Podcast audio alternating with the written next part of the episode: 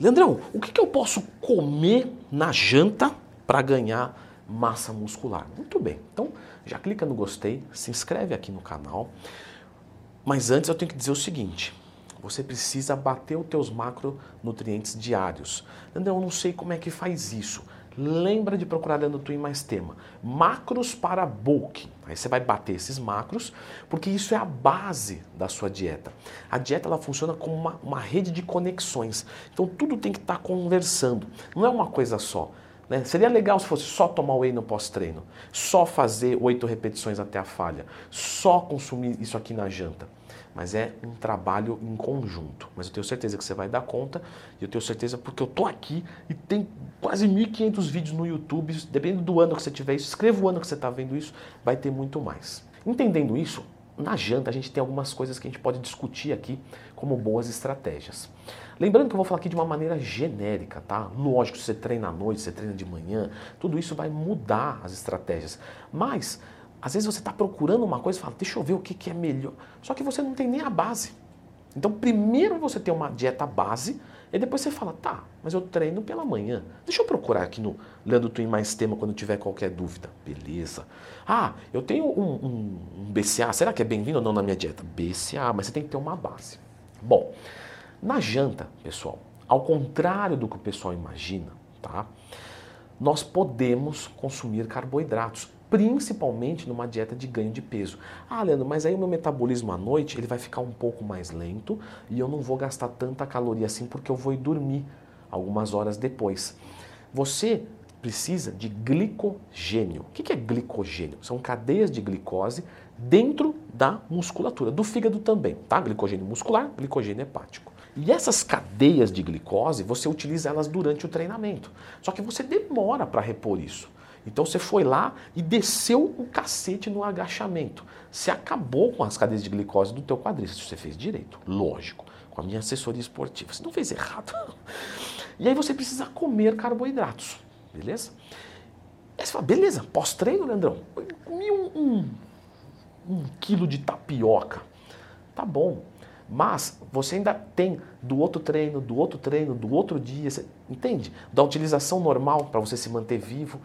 Então você vai, durante todo o seu dia, enchendo esse glicogênio e gastando no treino. Vira um rolo do caminho, é recuperação muscular dali, glicogênio daqui. Quando está carregando, você desce o pau de novo, porque é assim que a gente vai evoluir. Então, se você já entendeu isso, você pode consumir carbo à noite. O que, que a gente tem que pensar? Nós temos que pensar numa fonte de proteína. Qual tipo de proteína? Pode ser qualquer um: frango, carne, ovo, queijo, laticínios, né, leite, etc. Soja, que tem valor biológico de 78 contra 80 do frango, ou seja, soja e frango dão os mesmos resultados hipertróficos.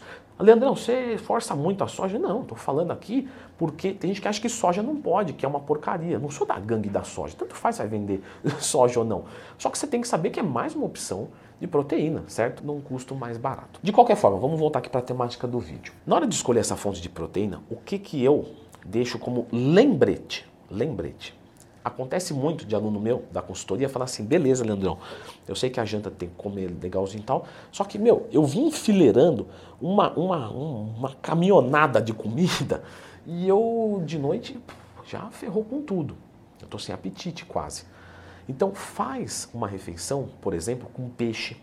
Que o peixe ele tem um processo de mastigação menor. Quanto menos você mastigar, menos saciedade você sente. E aí você pode usar o processo inverso quando você for fazer uma dieta de redução de gordura.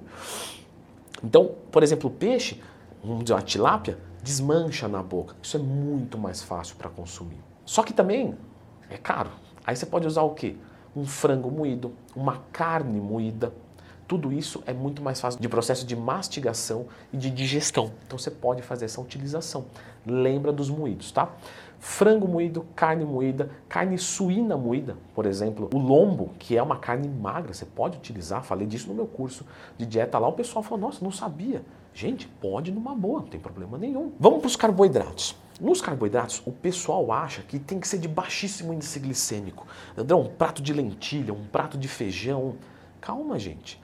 O índice glicêmico não pode ser gigante, porque senão vai ter um picão de insulina. Isso não é bom em nenhum momento basicamente falando, do seu dia. Então você pode consumir um arroz integral, um macarrão integral que tem uma densidade calórica maior, inhame, batata doce, batata inglesa, não tem problema nenhum, porque quando você mistura com proteína, você abaixa o índice glicêmico. Você pode também consumir frutas. Gente, ninguém lembra de fruta.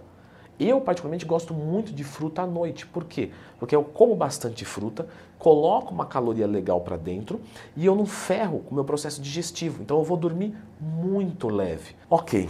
Frutas, qual fruta? Qualquer uma. Todas as frutas são ótimas, só que se você precisa de muita caloria, é melhor você ficar na banana. Por quê? Porque a banana tem mais densidade energética. Então você colocou proteína, você colocou carboidrato e você pode colocar um pouquinho de gordura nesse horário.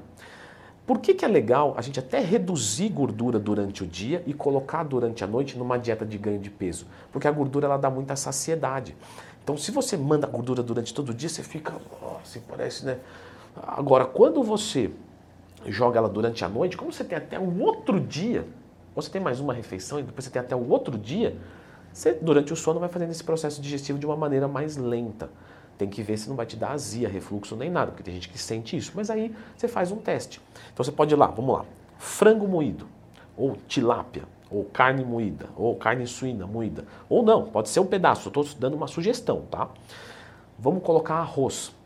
Vamos colocar um pouco de feijão para deixar molhadinho, que aí molhadinho à noite desce melhor. Aí para molhar um pouquinho mais, eu jogo um pouquinho de azeite. Tem uma ótima refeição de sobremesa uma colher de sopa de pasta de amendoim, de creme branco da Growth, de creme de avelã da Growth, que são sobremesas deliciosas. Faz o teste. Leandro, e a salada? A salada não é importante? Os vegetais são para você colocar fibra, para você colocar micronutriente, para você colocar fitoquímicos. Ah, mas aí eu vou tomar um multivitamínico da Oficial Farm que se dane saiba que não é uma boa opção. A melhor opção de você ingerir micronutrientes são através dos vegetais. O multivitamínico é quando deu tudo errado. Aí você fala, bom, agora vamos pro multi. Então, evita isso, tá? Lá no Instagram, caixinha de perguntas, o pessoal pergunta direto. Ah, multivitamínico é obrigatório? Claro que não, tá? Porém, você vai pegar um atleta de altíssimo nível, onde ele já come muito bem, mas a demanda energética dele é muito alta, aí ele joga mais vitamina ainda. Mas não é às vezes o caso de um iniciante que está fazendo uma dieta de ganho de peso, que já está comendo tudo bonitinho. Às vezes ele vai suplementar com uma vitamina D, porque precisa. Bom, de qualquer forma, os vegetais, quando você está fazendo uma dieta de redução de gordura, a sugestão é você consumir antes da refeição. Então você vai chegar com muita fome, você fala, Leandrão, estou drenado, aí eu como um monte de salada, bum, baixa. Quando eu vou comer minha, minha refeiçãozinha lá, que é bem pequenininha assim, que eu quero emagrecer, não tem problema nenhum, tá? Eu já estou saciado. Numa dieta de ganho de peso, a gente faz o contrário. A gente coloca essa salada depois. Então, primeiro você se embucha com o seu carbo, sua proteína, sua gordura, e por último a salada. Só que tem gente que não consegue comer a salada depois. Por quê? Porque ela não é tão saborosa. E aí o cara já tá por aqui. Qual que é a sugestão? Mistura junto com a comida e come. Sempre picadinho. Uma rodela de tomate, tá bom. Vou pegar esse tomate e vou bater ele no mixer para ele ficar parecendo, sabe aquele tomatinho de vinagretezinho assim, bem pequenininho de criancinha? Então você coloca bastante assim, você fala, ah, beleza, mistura com arroz e feijão aqui é outra história, tá? Lembrando que nessas refeições você não precisa consumir é, é, tanta salada. Porque como você está numa dieta de ganho de massa, você já está mandando bastante fibra, bastante micronutriente. Então se você reduzir um pouco a salada numa dieta de ganho de peso, não é um grande problema. Tá? Numa de perda de peso, vai fazer mais falta. E você tem uma refeição completa. E se eu quiser uma refeição líquida, poderia ser? Pode. Você pode fazer, por exemplo, leite, banana e pasta de amendoim. Se você tem um processo digestivo mais exigente durante a noite, você pode usar uma albumina, uma caseína, e aí você bate de novo com uma pasta de amendoim, com abacate, farinha de aveia. Nós temos diversas opções. Agora, Leandro, eu faço a janta e eu ainda tenho mais uma refeição.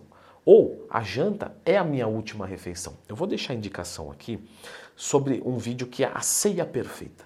A, a realmente última refeição do dia. Como é que são as estratégias para que o meu sono fique muito anabólico? Então dá uma conferida aqui.